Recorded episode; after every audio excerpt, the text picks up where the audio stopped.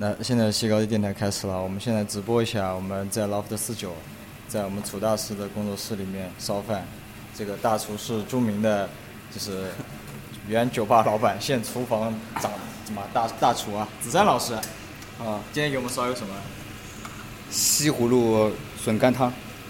没有牛鞭放在里面。牛鞭已经熬成精华液了。嗯，这是舌尖上的转糖啊。呃，现在不在转糖，大哥。啊，那你你就代表转糖了嘛？啊。对对舌尖上舌尖上的拱树好。代表转塘，把转塘美味带出杭州，走向世界。现在放什么东西啊？现在在放盐。啊，我们这今天真的是一期关于布鲁斯的节目。是是是，我这个会按照这个就是，布鲁斯的烧法，把它调到微苦的这种状态。哦，就吃起来很不露的感觉，是不是？对对对对对。本来我们是打算在这个在这个厨房里面做这期节目的。梅花三碟。梅花三碟。然后现在的关键是我们要往煮好的汤里面放一点白朗姆。嗯，这么酷啊！嗯。你这是混血汤啊！我总觉得它，我总觉得它这个不是一碗汤，这是这是一个实化学实验试剂。哎，你用试管烧的吧？你这样讲的，老楚我真的不敢吃喝了。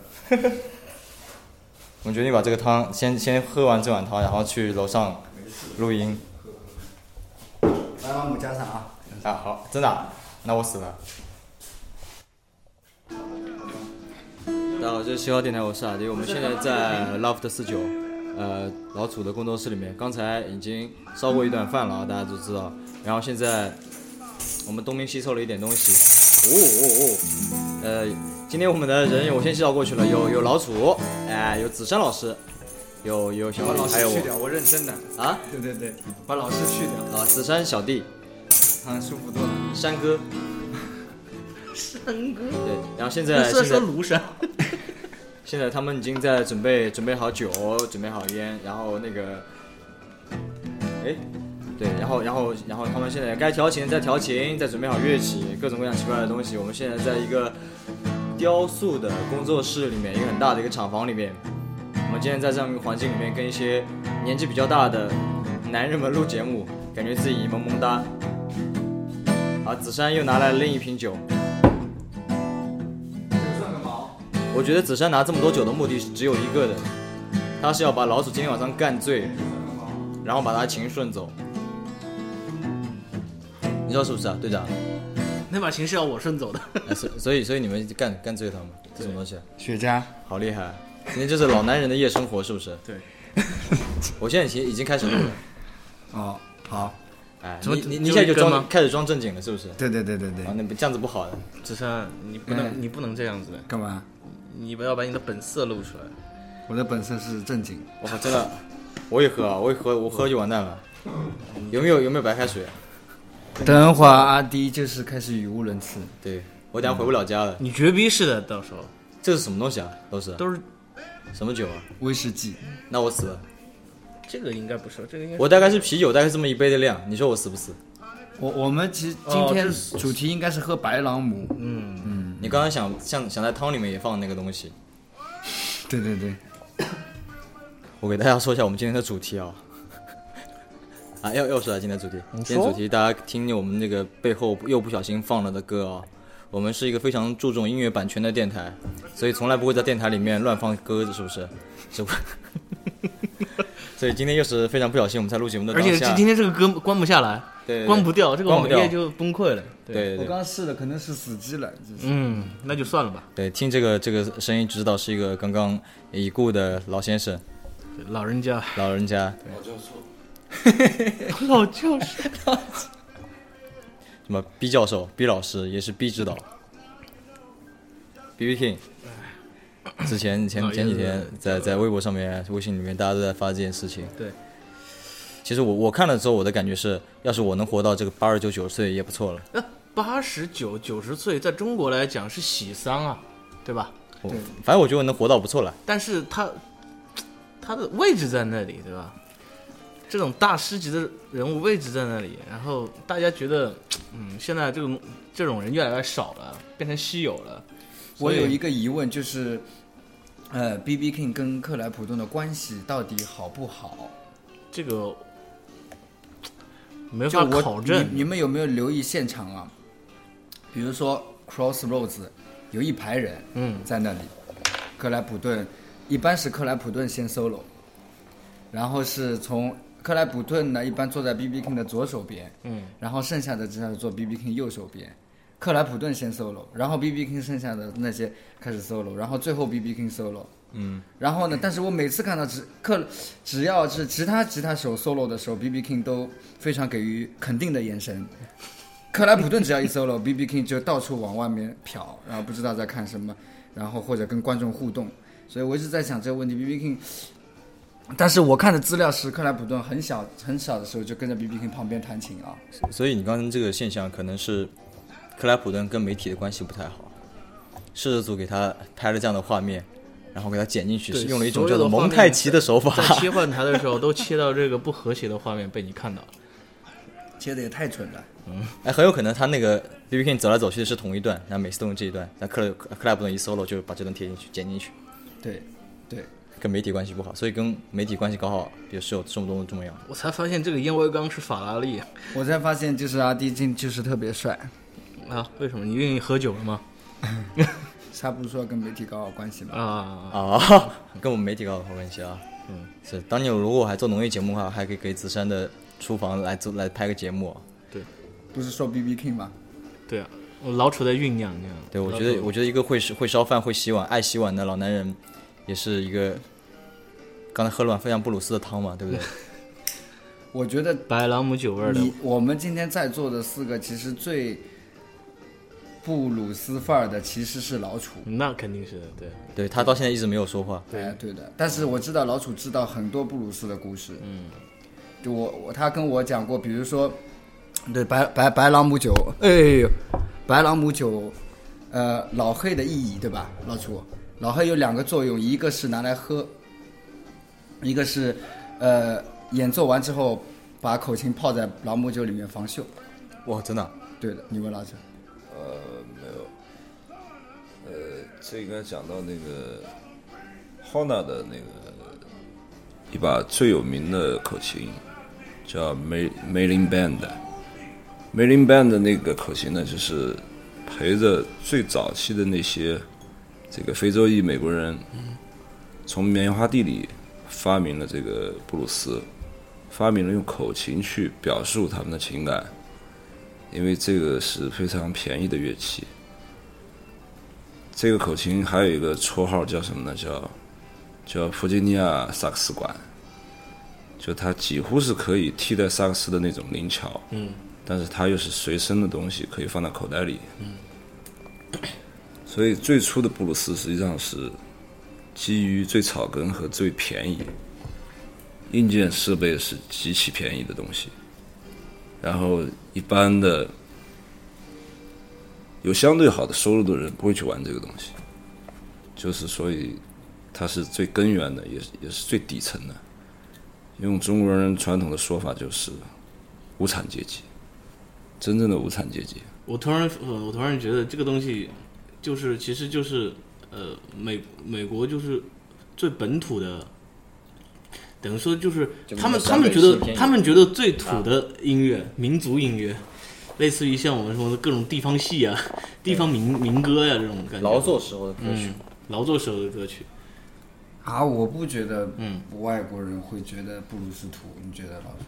不，他其实就是其实就是那个 folk，就是民谣，嗯，就是真正的民谣。我觉得是这种才是，呃，传统意义上的民谣。就中国现在说的民谣，可能已经曲解了。就有一批人是拿着吉他在唱歌，他们不是特别注重旋律，结果他们把自己的就是还不太成熟的歌词赋予简单旋律以后，以至于那代人开始称自己的音乐称之为称之为民谣。老鼠的电话响，哎，查岗电话。嗯，那口琴是刚刚老鼠讲的一个口琴是，就是是一个很平乐器。我看老鼠现在拿的吧，他给我展示过啊，等会儿你们看一下，就是算是口口琴里面的爱马仕。嗯，就说就说他刚才说那个牌子，不是呃 Honda，不是 Honda。Honda 车子。我他给我看到他最贵的一把口琴是一千多，将近也两千块，已经是口琴里面很高端了。如果我们在呃吉他里面，就是大概可就是什么 Fender 买买把 Master Build，嗯，但是就是也就一千块钱，两千块钱不到。然后的话，你们可以看一下那把口琴做工极沉，大概有你现在手上这个 Honda 大概五六把的这个重量这么重。然后那个好像是 Suzuki 的，是呃日本人做乐器就是还蛮屌的，就是以前有段时间我想学小号，因为我觉得布鲁斯里面小号也很性感啊。嗯。然后我发现呃做的好的到中级的日本人也有在做，口琴又是，然后你会发现做的好的能跟 Honda 这种主流的品牌比的，日本人也在做。只是给日本人叫我不要买。啊？那天我在日本的时候想买一把口琴，嗯然后我说想买一把布鲁斯口琴，我说哪个牌子我不懂吗，然后他说这是日本牌子，要不你不要买，你买你买 Honda 吧。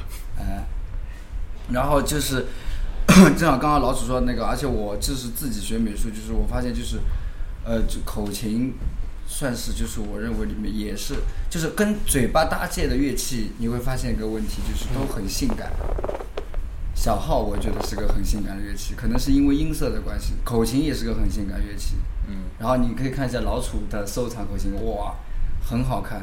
老楚，你那把口琴呃多少钱最贵那把？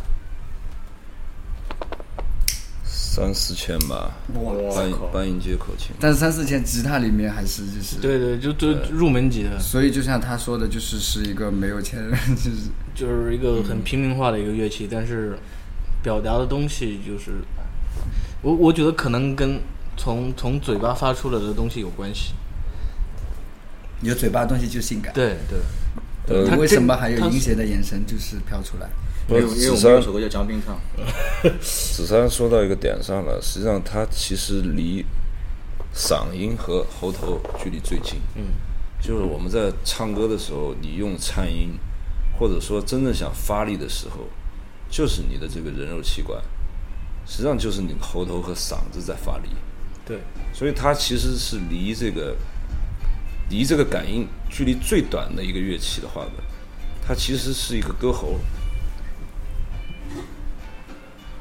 所以就是吹奏的乐器是比较感觉是我们人本来想发出来的声音，就像阿克贝拉一样，为什么就我我是觉得阿克贝拉是所有，比如说以 band 的形式出现最高高端的一种形式，所有东西全靠人在走可。能不是，可能不是这个意思吧。就是比如说你人在唱歌的时候，那我想唱什么呢？什什么样的调，什么样的音，我可以自己控制去发出来。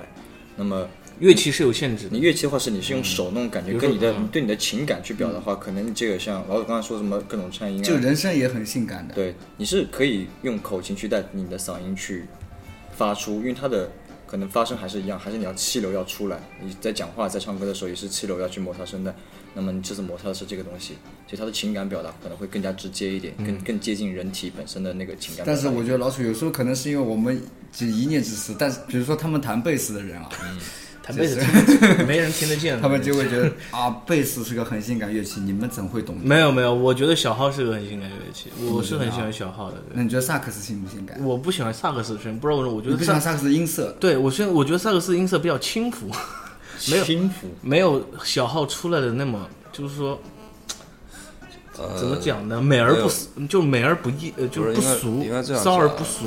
萨克斯呢，在八十年代就开始在中国各个大大小小的舞厅盛行，所以萨克斯伴随的是一种廉价的伴舞音乐。嗯，那几乎有在八十年代和九十年代那些乐手，差不多只是一个萨克斯的一个初级水准，他们只是做一些伴奏，实际上他们还没有达到高级萨克斯表现的这个这个技术程度。但是那些人差不多已经老了。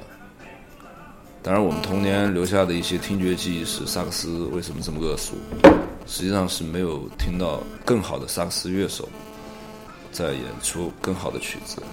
我对萨克斯记忆恶俗，就是因为家里面萨克斯给我小时候印象嘛，老出百乐门呀，对啊，百乐门，然后那些老头子，然后就是吹那什么玫瑰玫瑰，嗯嗯，然后后面是萨克斯就来个主旋律，就是那种极其的。还有每天学校放放呃放学回家的时候，都会想想起回家的那首歌。哦，还有一个萨克斯，对，呃，对，就是，当然他不是他本人的错，对我们小时候萨克斯就有很大影响，是 Kenny G，嗯啊，关键他用的那个萨克斯还是直管萨克斯，他多用直管萨克斯来吹，就是最传统，比如说刘源吹那种巨大的那种，对大烟斗大烟斗，其实音色我觉得还蛮好的，就是你要到浑他没有厚一点，稍微。对，很浑厚，然后你不喜欢那种很尖的，对我不喜欢那种贝很斯就是很飘的那种声音，就吉他就很飘是吧？呃，那没有，吉他的声音还是很美的，嗯。那个爵士音乐节 Marcus Miller 吹的那个巨大的那个低音萨克斯，嗯嗯嗯，那个是。太棒。是差不多他自己特制的吧？因为在铜管铜管乐队里边没有这样一个乐器，但是我看刘刘源吹那个，他那个已经也快到膝盖了，呃，还是没还还是没那个没有他那个大啊。啊。他那估计是定制，很少见到。那么再说回布鲁斯吧，嗯，因为今年那个小米选了这两位过来，也是因为他们平时在玩的东西会有一点，会吗？我觉得就是这，我跟说说实话，老楚是，呃，就是我们平时聊起来，就他是真的比较喜欢布鲁斯的。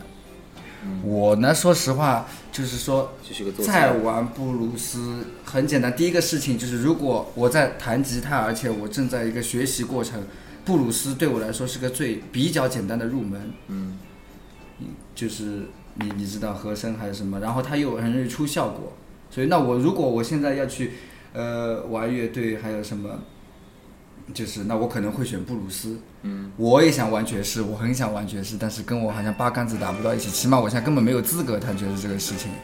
那还有一个，我觉得我会选布鲁斯，我的原因是。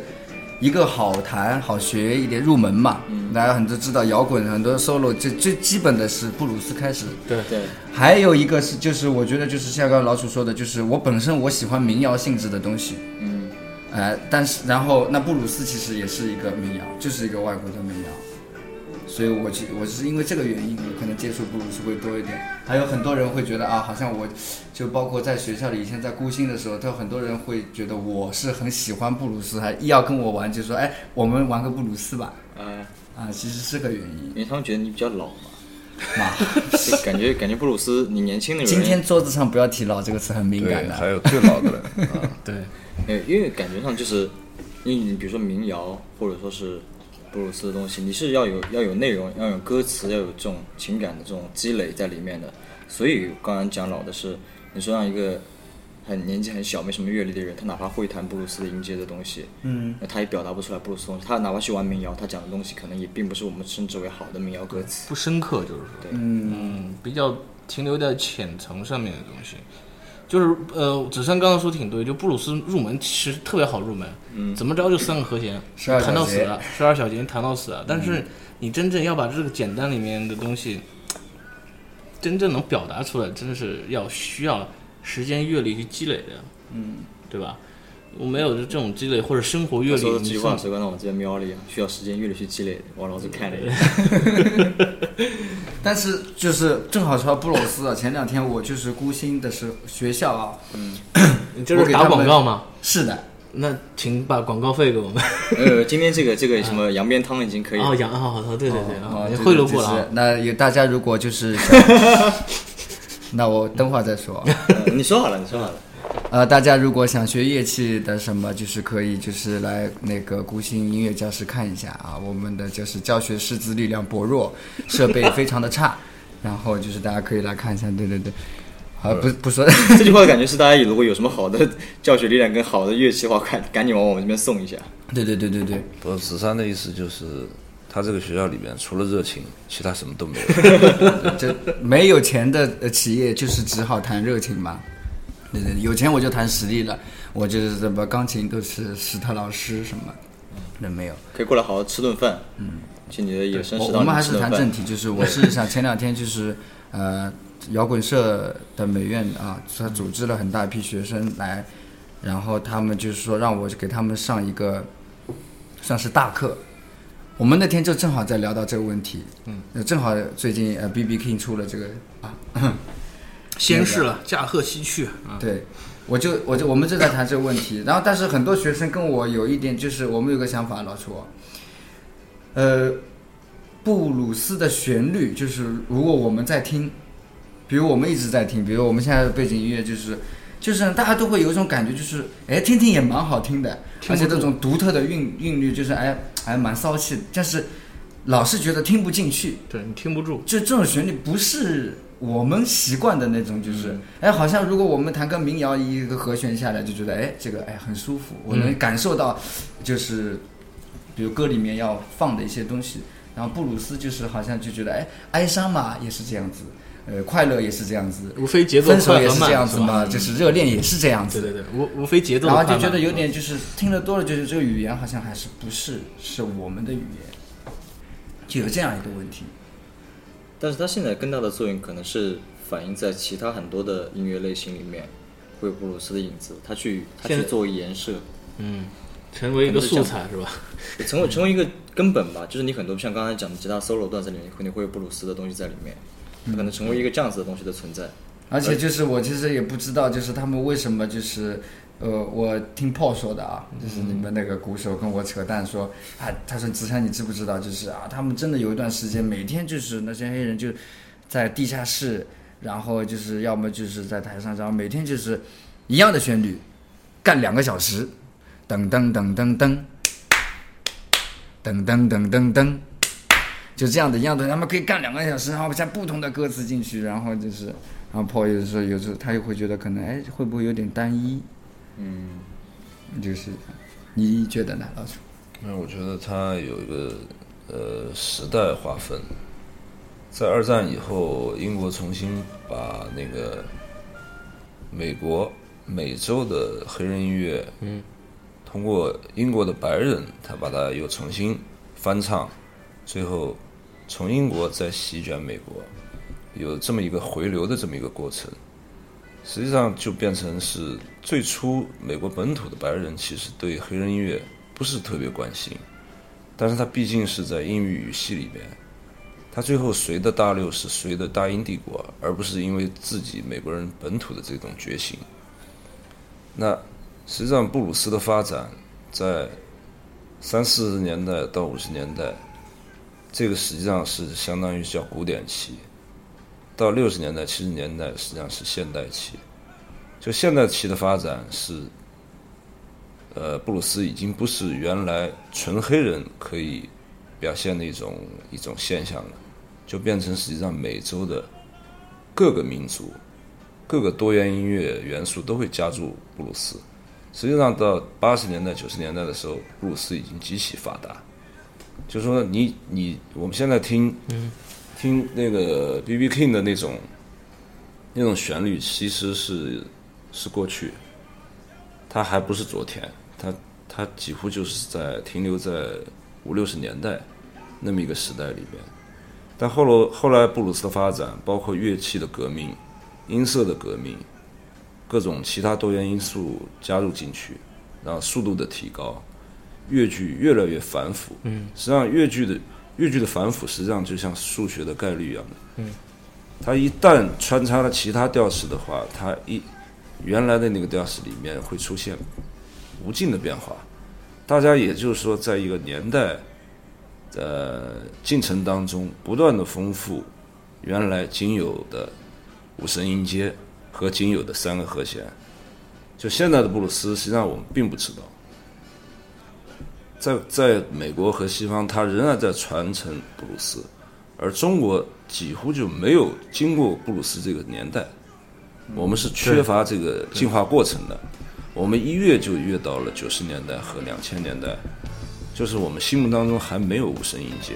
其实对于一个西方人的他的这个脑海当中的音符，实际上是巨庞大的一个五声音阶，是变化的五声音阶，而不是原来的那个仅仅那个几几个音再加两个蓝调音。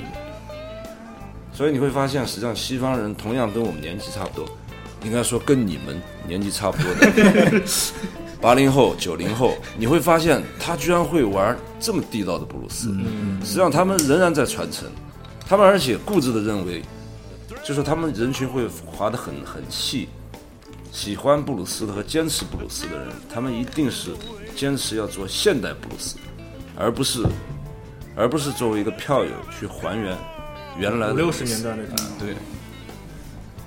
所以现代的现代年轻人在做的一种新的布鲁斯的话，你如果去呃有网上电台，你会发现，其实在美美国、加拿大和英国，纯布鲁斯的电台有无数，它是从从从早晨到晚上二十四小时不停的在滚动，它滚动的时候的所有布鲁斯的曲子，年代跨度非常大，中间可能是跨五六十年的，嗯，有跨二三十年的，但是它节目是这样编排的，以至于你一天听布鲁斯下来，你不会觉得乏味。实际上，布鲁斯是无数道菜，它不是仅仅是四五十年代那道老菜。所以我刚刚说的这个问题其实是四五十年代的老菜。也可能是因为大家听的不多，而且我觉得一直是嗯还有一个原因就是我我们我们所处的环境不一样，就是我们一老在中国这片儿待着，我们只知道就是后面引进来这么一小段儿的的东西，嗯，整个你纵观整个庞大的这个这个这个俯瞰这个历史的话，你是不知道那边都是空白区域。因为可能比如像我们说起布鲁斯的话，你只能报出这么几个五十五六十年代活跃的这些音乐人，是老逼。对啊，什么 Walling Hoff 啊这种，对你些新的我们根本就不知道九。零后看，对，The thrill is gone.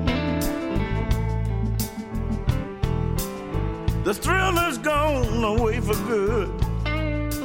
哎，其实我觉得他们这样子听起来都差不多的这个，因为他我我我对布鲁斯布鲁斯有一点，东西就是跟呃民谣就是有一点很像，就是歌词，就是如果你的语境不是，如果你的英语水平呃不是很好或者什么的话，就是其实你不能完全就是去去读懂布鲁斯，布鲁斯很大的一部分，我甚至敢说是百分之五十甚至以上，歌词是非常重要的事情。他们在讲什么东西，在抵抗什么东西，在在宣传一种什么东西。呃，屏是关掉，往一边就是开。嗯，是是是非常，是是非非非常重要的一个事情但我总觉得布鲁斯的有些歌词写的很水啊，就来回绕嘛，就那几几几句话，而且很简单的几句话。但是这是这就是他的语语境不一样对对，他的语语法可能语境就是这样子的。嗯其实布鲁斯歌词有时候，就我刚刚开始接触布鲁斯的时候，我也是感兴趣，就是因为，就是我碰到一个武汉人，他是玩布鲁斯的，嗯，然后他给我介绍了很多布鲁斯歌词，因为他是在这是应该不是政府功效吧？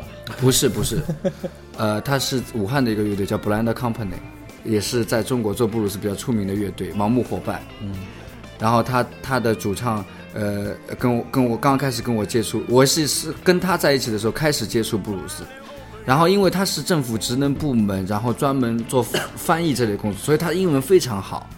他跟我介绍很多布鲁斯，他说你看好不好玩？他跟我说我唱这首歌，他说你不知道哪里好玩。这首歌唱的是我跟我女朋友分手了，但是呢，我女朋友跟我妹妹好了。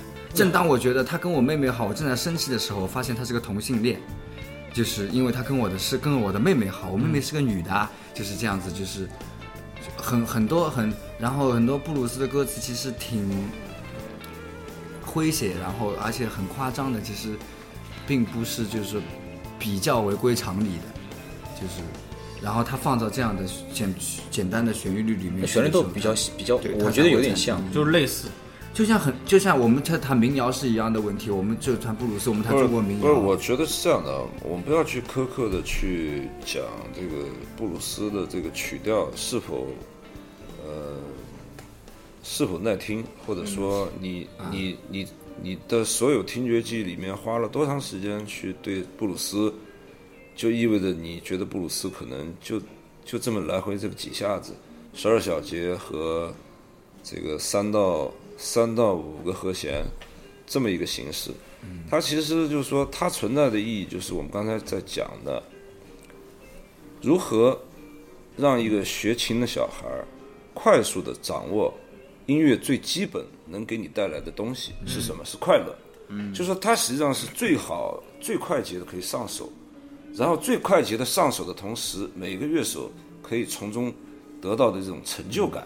嗯，居然我也可以这样玩布鲁斯，布鲁斯实际上是一个密码，这个密码相当于这个背口诀，嗯，大家在不同的文化背景下，大家成长于不同的阶级，然后呢，不同的民族，甚至于语言都不通，但是我们会通这个密码，只要我们会这个密码，素不相识，上台来两分钟开始就可以一起玩。嗯，就布鲁斯实际上对音乐的最大贡献就在这里。是，就我们在说即兴的最大魅力就在于，我们有一种就是与生俱来的一种协调性，这种协调性是迅速感知其他乐手对你的反馈，你 你你用你自己的反馈给其他乐手，这样还才会成为就是说，即便是我们素不相识，但但是在最短的时间能合出一样东西。对，这个是非常快感的。就实际上这种快感在小孩的时候，他是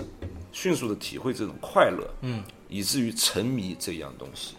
就实际上它也是一种激发，最初级的激发实际上就是布鲁斯，这是一个非常快捷的一个密码。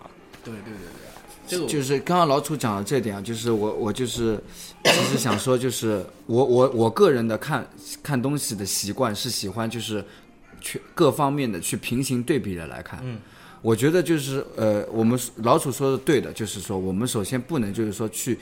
评价一个音乐作品，或者就觉得，比如说，当我们评价饶舌的时候，我们不能说它的节奏很单一，它不是一个好的音乐，它永远是一个整体的东西。那么，我看蓝调的时候，我就想起来，如果我们从历史的平行的东西去看的时候，其实蓝调非常接近于中国的戏曲。我给你们做一个比方，你会发现非常的相近。中国的昆曲，昆曲是什么样组成的？昆曲的主要旋律就是它它的那个调，就是我们就像或者说布鲁斯的主旋律那个调，那五声音阶型对是五声，嗯，它是水水磨调，昆曲的主调是水磨调，然后有一水磨调水磨调，我我就是不那么专业了，不能今天唱给你听。它就 是有这么，你一听这就是昆曲的调。好，为什么要发明水磨调？就是因为很多诗人他们有就会嗯有很多的曲调，他们想往里面填，他们发现有一些曲调不能很好的表达他们诗词的意思。然后有一个人，我今天不记得名字了，如果大家有兴趣可以去查一下。他最后经过所有的戏曲改良之后，发明一种调叫水磨调。昆曲用的主要旋律就是水磨调，然后你会发现它跟布鲁斯非常相近，是这个人发明了水磨调，然后大家在他的基础上把大家的诗词填进去，当这个诗词唱起来的时候，哎，我就更有表达。除此之外，我在你水磨调的基础上，每一个音可以做点变换，比如说，哎，有一点绕音、花腔啊，这是唱的变化，然后形成今天的昆曲。嗯嗯嗯。我们这样平行来看，你会发现布鲁斯不是正是这样一个东西吗？对对对是对有一个大概的，就是我今天告诉你，大概是一个什么的和声组成，大概什么音阶，然后我往里面填，而且这里歌词通常你会有一个就是同同气质的东西，不会有什么摇滚或者是乱七八糟的东西填进去哈，然后放在里面，我又对这个旋律进行一些更改某些部分，然后把它充实起来。但很好办，第一，因为有我这个简单的调，有这个规矩定在那里，所有的人诗词的，包括西方填词的也好，我可以用这个东西来唱一首歌了吧？来可来来来给发挥出，哎，就是这样子。然后之所以为什么昆曲会慢慢发生到那么多作品，就是这样一个道理。那我觉得蓝调从平行来看，其实其实就是这样一个道理我。觉得你这个例子举得很恰当，因为啊刚、刚好昨天看了一个一个一个文章，就是呃，呃大概意思就是，现在中国所有的现行的戏剧戏曲都是从空曲来的，它就是对它就是一个怎么说化石级的，原原型啊，等于说是。对吧？真源等于说是对所有东西就是从这边发出来那布鲁斯就是这样子的，是。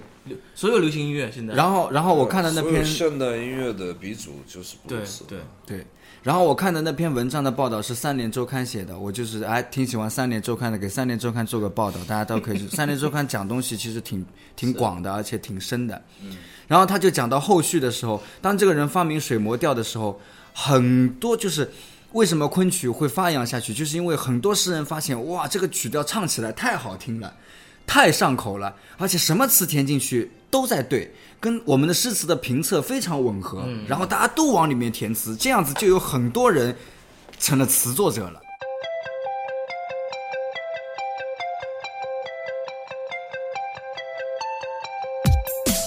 呃，大家好，我们是网文。大家好，我是民谣歌手刘二刘东明。我们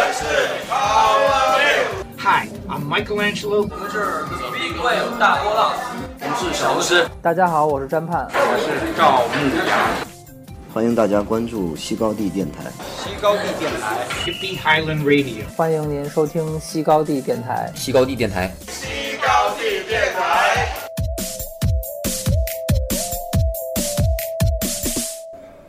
中国的受众还停留在你这个现场要可以 POGO，要可以尖叫，可以甩头，这样这样的年代。挺可以 POGO 的呀。布鲁斯其实他最大的长处就是现场，哎，他甚至于就是说你听专辑的感觉远远不如现场，所以他每年一度的布鲁斯的纯布鲁斯的音乐节，在美洲有很多，不是，我来解释一下。很，多种，我解释阿迪说的 POGO，它主要指的是那种很硬碰硬的那种，那种火爆的那种感觉，对，并不是所谓的跳水，呃，也不是呃，对，也就是说所谓的那种可以就听听到金属听到朋克的时候的那样的东西。要跳水那种这个那种，这个这个布鲁斯是不可能让你中中国达到这种状态很大一圈是没有那么激烈，布鲁斯对没有反倒你现在反过来去看布鲁斯的话，你会发现布鲁斯反倒是优雅，嗯。嗯。而在最初布鲁斯产生的时候是这个是发泄，是是那个年代的一种发泄的表达。劳劳动人民哎，对，表达自己他是诙谐，但是他绝对不会出现任何暴力。嗯，就他用一种旋律和呃词儿，歌词嗯的这种吟诵来抒发这种情感，而且布鲁斯的即兴而他即兴能力非常强。对，而且他就是表达这种情感的时候，你听他的歌词简直难以想象的很苦，但是他们都是面带笑容，其实是反倒是一种励志和叫什么正能量，正能量，对。所以大部分人会台上台下做很大的呼应，嗯，台上两句话，台下一一群人吆喝着跟他在一起起哄。像 B B 硬唱那个，像这样的互动的形式，台上台下呢，后来的其他音乐形式确实也不多。民谣会有一点，但是民谣我们都知道，在六十年代那个美国的民谣起来的时候，它其实很多感觉是跟黑人的传统布鲁斯学习的，只是他们会会标榜自己是一个知识精英阶层，而不是一个草根，嗯，有色人种阶层啊。劳动人，对。所以我可以理解成，其实布鲁斯的现场还有饶舌的元素。谁？布鲁斯的现场还有饶舌的元素，啊饶舌。比如歌词方面，他有时候可能会顺着他已经写好的东西跟现场互动，还有呃不不光是旋律，嗯是不是？这就是节奏布鲁斯的原因，称之为节 R B 的原因。呃，好吧，还有可能根据现场情况，而且原来的歌词可能是这样，然后根据当下的时事，他又把这个对，马上即兴改编到另外一个给给变掉了。有一个形式，我觉得特别像，嗯，就是他们几乎是可以画等号的，但是他们只是在不同的语境、不同的地球板块，嗯，就是东北二人转。啊，你也可以理解为东北二人转就是中国的布鲁斯，嗯，它也是有有相当长的渊源，然后它也在发展主，旋律，是吧？五十年前的二人转和现代的这个夜场的不二人转肯定不是同样的内容，对对对但是他们的嗨点对同样达到，嗯然后也可以也可以有巨大的互动。对，现在二人转的嗨点就是搞破鞋。所以二手玫瑰非常适合做布鲁斯。对，如果二人转的这种伴奏乐器以以至于可以上升为，呃，布鲁斯音乐所需要的这种四大件、五大件的话呢，那我觉得二人转的发展也蛮有意义的。只是这个东北的北方语系在南方，这个大家会看现场会后知后觉，对，有时候会听不懂。呃，我们的语言反应没那么快，对对，并不是所有的人都可以听懂北方北方语系里边的那种诙谐。但是我我现在看了你们身边这么多乐器之后，我特别想让你们来一下。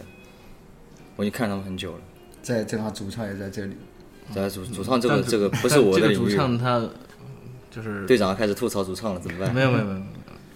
队长来把你的琴拿上，对你让我弹布鲁斯的话，我还真是，我我觉得应该子要么子珊来弹子子上来谈，然后你来打那个东西，啊，你来打那个，这你要打出这种砸锅卖铁的效果。哦，这个这个这个它本来是个什么？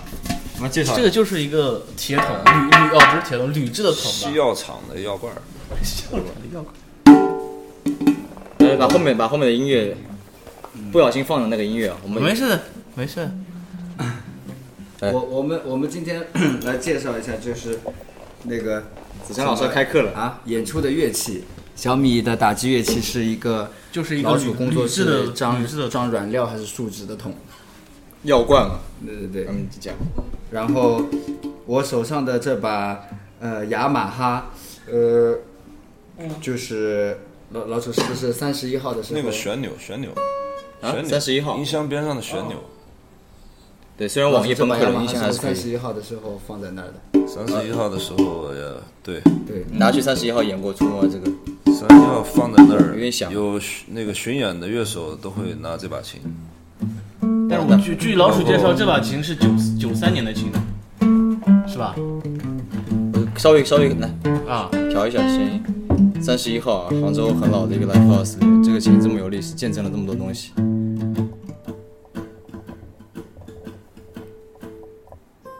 上面的包浆刮下来还有并勇啊、二手玫瑰啊、是吗？哇，窦唯啊，所以这把琴就是什么窦唯都弹过。嗯，哇哦，沾一下仙气啊！好，弹过会掉头发。呃，弹过的这个手回去别洗。有各种梅花。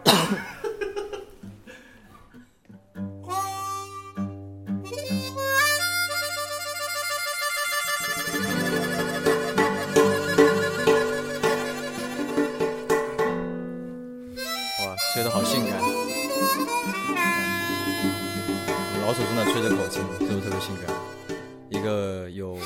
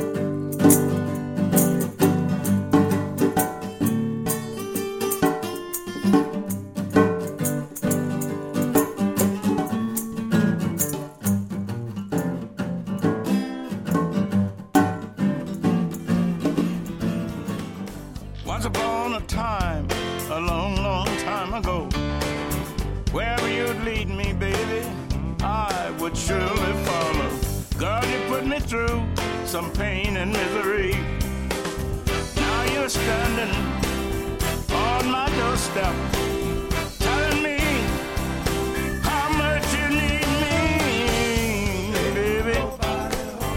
布鲁斯它 nobody 其实在发展的嘛，它不是像我们就是既定印象中的布鲁斯是五六十年代那样的东西。那么我就想问，说是 B.B. King 他在后面的时候他在做些什么样的事情？B B King 就是据我所知，他也不是全部是玩布鲁斯，因为他刚开始跟 YouTube 合作的嘛。没有都这个，呃应该这样讲，就是说，实际上是西方音乐、现代音乐的这个整个发展史，它几乎是可以非常明确的，你查找出它的上游和它上游的上游。嗯，它的摇滚这个现在摇摇滚代作为代表嘛，就是说，几乎每一个知名的摇滚乐手、歌手，那个乐队组合，他们会很清楚的告诉。媒体和告诉他们的粉丝，他们受谁的影响，他们最喜欢谁，他们在学习音乐的成长过程当中受谁的影响，嗯，最大。最大，这个是很明白的，就是他们喜欢用这样的方式表达出自己对前辈的敬意。但在中国的话不一定，这个可能会大家会认为这是真正的原创，其实这个世界上没有真正的原创。他一定会找出他的谱系来的。嗯，那所以他后面在玩的东西是，我还是原来的问题了。他后面玩的东西还是五六十年代的布鲁斯，还是发展过的布鲁斯。对，他是一个二十年代出生的歌手乐手，但是后来的还有三十年代、四十年代、五十年代，但这些人都会在他们的成长过程当中学习他的东西，嗯，从他的精神意志上意志上面得到的某种滋养，然后。驱使他们会在后来的音乐生涯里边，这个不断前进。老人就实际上就是个老佛爷，在他们成名或者那个人气最旺的时候，会邀请他们这个老祖宗一起同台演出。这个对他们来说，是我刚才说的这个，就是说音乐生命传承。对西方音乐来说，每个乐手他是非常尊重的一件事情。所以你会发现，尤兔。会和 B B King 同台，然后那个 John Mayer 会跟 B B King 同台，那都不是一代人。嗯，后来的甚至于那个那个谁，Taylor Swift，嗯，参加的一些布鲁斯的那种那个那个 festival，他也会把 B B King 邀请过来。就这个老佛爷出现在任何一个新人的场合里边，你可以去理解为是什么？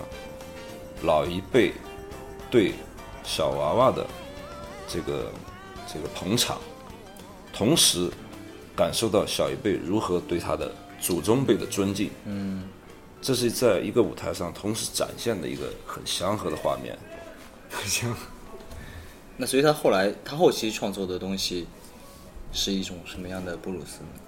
其实他差不多到到五六十岁以后，他就没有什么创作了。对，他到零一几年，我看到他的现场还是在唱最早的的一些歌。而且他后面的演出基本上就是像老祖的，就是跟年轻人的捧场，然后或者这个。派对那个音乐节，然后他去参加，然后说难听点，他已经成为一个象征吉祥物一样的。对，他是个符号。对，他是符号了已经。他是个符号，他也是一种叫什么？就是被呃被大师认可的一个恒定标准。对，他是也是一个一个一个标准化符号。你刚才演到一一年啊，还在演？一二年，一二年，到他死之前的，就是他住院之前还在演。不是说他经济就是一四年，一直到一四年年他还在演，还在演。其实他身体还是蛮好的。不是，可能就当时说一到一针胰岛素打上去，一下那个精神就好了。而且像他糖尿病这么严重，他肯定糖尿病有很多并发症的。他一二年就开始坐轮椅了呀，他去美国白宫演那一场，他已经是轮椅推上来的啊。对他坐着轮椅的已经。不过他好像近五六年还是快十年的时间，差不多都是坐着演出的。嗯，那他坐着演出，但是那次他就已经从轮椅推他进来了，就是因为对他来，对他这么一个老人来说，站着和坐着其实没有什么区别。对，体重也很庞大。大家，我们甚至于近几年的画面已经认可了，就是说他坐着是对的。对，嗯，其他人必须站着，他可以坐着。